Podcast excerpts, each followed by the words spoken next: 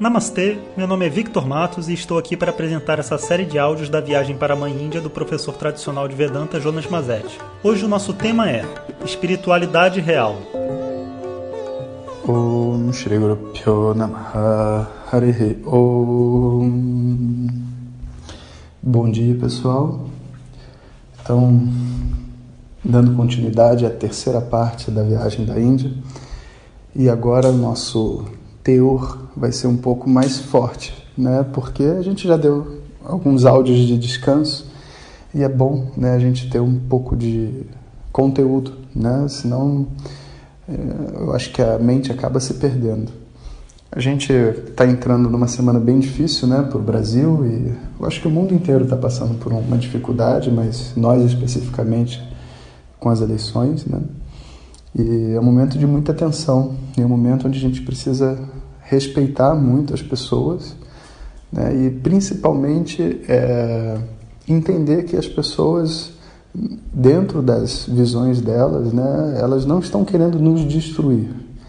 Elas talvez acreditem na mesma coisa que a gente, mas com caminhos e formas diferentes, medos diferentes, necessidades diferentes. Né? Então, agora é um momento mesmo de a gente mostrar que a gente respeita a outra pessoa e mostrar também que é, essa sensação de caos que as pessoas é, querem viver, né? quase como tem um medo instalado e querem viver esse caos, que na verdade essa sensação de caos ela é equilibrada pelo nosso posicionamento diante dos nossos valores. Né? Então, são a gente dizendo para os nossos filhos que a gente vai nos protegê-los, dizendo para as nossas esposas que a gente vai protegê-los, para os nossos maridos, para os nossos pais. Então, nos colocando à disposição das nossas convicções e nossos valores. E se, vamos dizer assim, a mídia né, joga isso contra a população, né, de levar caos, medo e etc., somos nós que vamos equilibrar essa equação. Então eu queria começar esse áudio falando isso, que é uma coisa importante para a gente ter na cabeça. A gente não deixar o medo se instalar nem na gente, nem nas pessoas em volta da gente. Isso vai sustentar, sabe, uma, uma atmosfera que a gente vai precisar para passar por esse momento difícil. E como eu estava dizendo para vocês, né, quando, agora mudando de assunto e voltando para Vedanta, né, quando a gente vê a proposta de vida que o mundo nos oferece, né? de é, viver, trabalhar em nome de mais dinheiro, promoções, reconhecimento e ter uma família perfeita e feliz e viajar para lugares bonitos e morrer. Né? Essa proposta simplesmente não faz sentido nenhum. Não porque essas coisas não sejam agradáveis. Dinheiro é bom, viajar é bom, família é ótimo. Acontece que as pessoas estão fazendo isso. Já é o que está todo mundo fazendo. E as pessoas não estão felizes. É como se faltasse uma peça. O que, que adianta eu ter a família perfeita, entre aspas, essa busca da família perfeita, se eu não tenho a capacidade de me conectar realmente com a minha esposa, com meu marido, com os meus filhos? Eu tenho uma família, eles são bonitos, mas ao mesmo tempo eu vivo um medo, eu vivo uma divisão, eu vivo um conflito, eu vivo uma falta de força, eu, eu vivo uma opressão, eu vivo um, um controle, uma vitimização, que não é a maneira que eu gostaria de viver. Aí tá bom, esquece a família, vamos para o trabalho. Então a pessoa passa a ir trabalhar para esquecer a família. Ela trabalha, trabalha, e dentro do trabalho dela, então, ela começa a criar os planos e as metas de desenvolvimento pessoal, de eficiência, e espera ser reconhecida. Ela espera que essa necessidade dela de ser especial, de ser uma pessoa significante, seja atendida pelo trabalho. Mas as pessoas não são satisfeitas dentro desse reconhecimento. Ninguém, nem o presidente da empresa realmente dorme com a cabeça tranquila dizendo eu sou o presidente e agora eu posso relaxar. Não. Eu sou o presidente, eu tenho que ficar mais preocupado, porque tem um monte de gente fazendo um monte de coisa. Se alguma coisa der errado na minha cabeça, que vai rolar. Quanto mais você sobe, é como se mais estresse você fica. E as pessoas costumam dizer assim: não, ser gerente é bom porque você ganha mais. Você não ganha mais porque você é bom, você ganha mais porque você vai ser mais cobrado, porque você não ganha hora extra, porque você tem um monte de outros compromissos, né? Que se você põe na ponta do lápis, eu nem sei realmente se vale a pena. Sabe, quanto que você pagaria por ter umas férias decentes no ano, por poder passar mais tempo com a sua família, sem estresse, poder jantar com seus filhos todos os dias? Isso não tem preço. E na verdade a gente troca muitas vezes em nome de uma promoção, em nome de um reconhecimento, que na verdade não ocorre. E aí você descobre que numa universidade os professores que, sei lá, que se sobressaem são aqueles que têm indicação, que fazem parte de uma panelinha.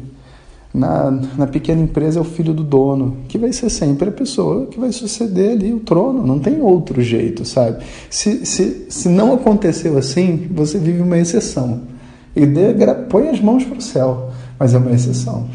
Porque a regra básica desse mundo não é que o trabalho gera reconhecimento, uma identidade e a pessoa se sente especial e sente que cumpriu sua missão na Terra. Não é isso.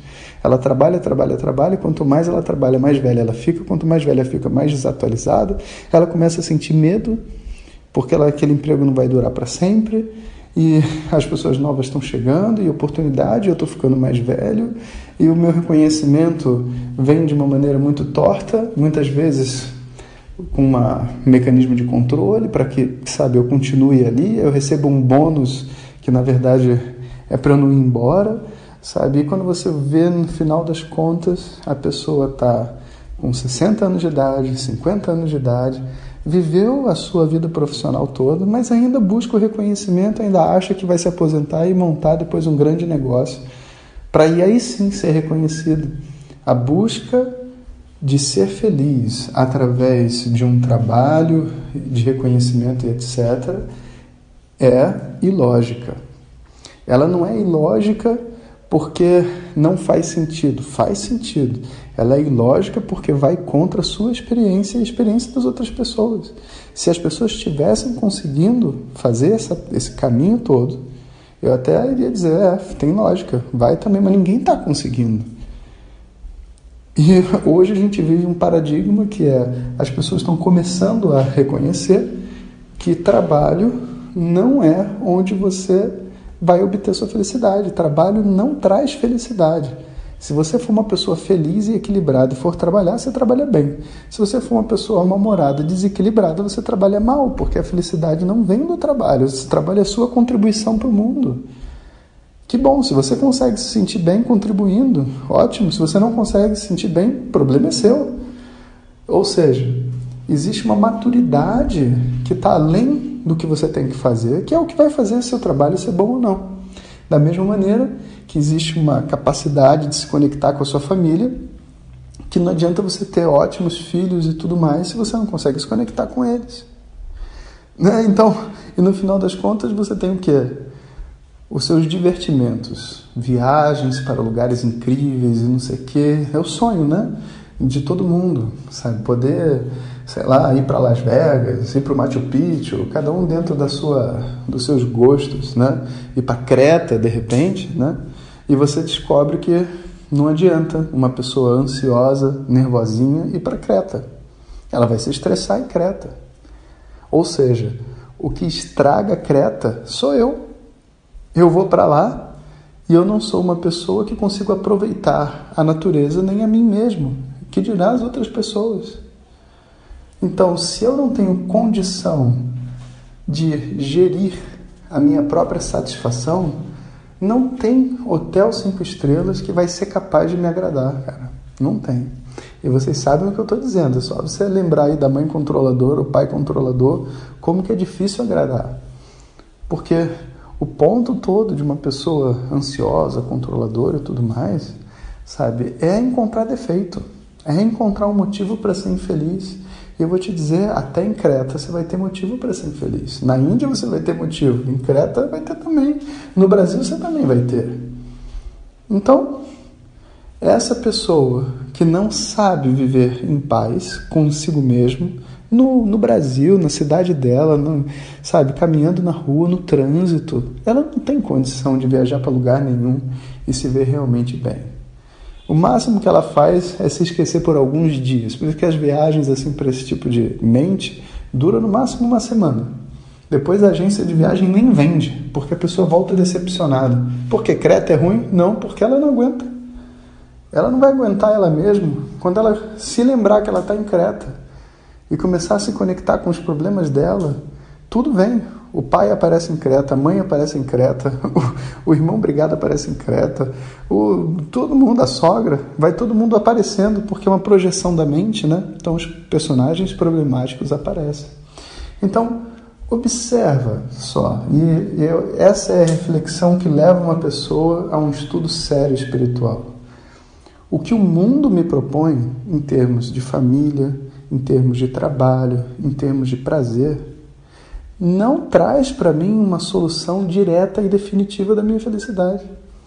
É necessário ter uma maturidade a mais e diferente para cada um desses tópicos. Então a espiritualidade, ela não vem como uma uma fuga do mundo. Ela vem como sendo talvez a única oportunidade que a pessoa tem de viver uma vida bem. Não tem. É, é, tipo assim: se a sua mente tiver a discriminação de ouvir o que eu estou dizendo com muita calma, escute de novo, se, se, se não foi suficiente uma vez, e você acompanha a minha linha de raciocínio, e você vê isso como verdade, não tem outra opção. Ou eu vou buscar um conhecimento espiritual para mim, ou eu vou estar vivendo uma farsa. Então, dentro dessa perspectiva, a espiritualidade é quase como um bote salva-vidas. Foi para mim. Né? As pessoas que me conheciam na época que eu trabalhava com consultoria e tudo mais, falavam que eu ia ficar maluco. Eu era muito nervoso, muito ansioso, sabe? E o caminho que eu estava traçando não era um caminho de luz e de paz. Era um caminho de sucesso profissional. Eu tinha tudo, eu tinha dinheiro, tinha empresa, tinha carro, tinha mulher, tinha casa, tinha tudo. Mas a minha felicidade eu não tinha. Então, o ponto todo da busca espiritual consistente, sabe, comprometida, é essa apreciação. Que eu não estou buscando pela espiritualidade porque eu quero fugir do mundo, porque eu não gosto de trabalhar, porque, sei lá, eu, eu quero resolver meus problemas emocionais de uma outra forma. Não, não, não. Eu quero só viver bem, em paz. E eu sou sendo muito sincero, o mundo não me dá uma maneira de fazer isso. Então eu preciso correr atrás. Né? Isso é, vamos dizer assim, viver, sabe? Uma discriminação. Uma, uma pessoa objetiva dentro do mundo e a melhor maneira de você usar a sua inteligência. É, por isso eu, eu acho assim que esse nossa nossa forma de se conectar, do estudo devagarzinho, é uma coisa muito valiosa, porque eu tenho certeza que vai acender essa chama em um monte de gente. Porque é porque é real. Foi para mim e vai ser para todo mundo também, não tem como ser diferente. Então vamos continuar nessa segunda série, está começando agora, né? começou na, no áudio passado, a segunda série sobre uma busca, sabe, da espiritualidade real. Esse vai ser o tema dessas, desses últimos áudios. Vai ser difícil, então é, vocês desculpem também. Às vezes eu vou dar exemplos de vida, vai pegar exemplos de vocês e é para incomodar. E vocês têm que né, interpretar, resolver internamente. Se, se a carapuça cair, absorve. Se quiser, posta lá no grupo do Facebook para ter o apoio dos amigos e vamos seguir em frente que a coisa é boa. Um bom dia para todos vocês. Om Sahana Vavatu Sahanau Bhunaktu Karavavahai Tejasvinavaditamastu Vidvishavahai Om Shanti Shanti Shanti Se você quiser receber nossas mensagens no seu WhatsApp, peça para quem te encaminhou este áudio para compartilhar o nosso contato e nos envie a mensagem Quero Receber.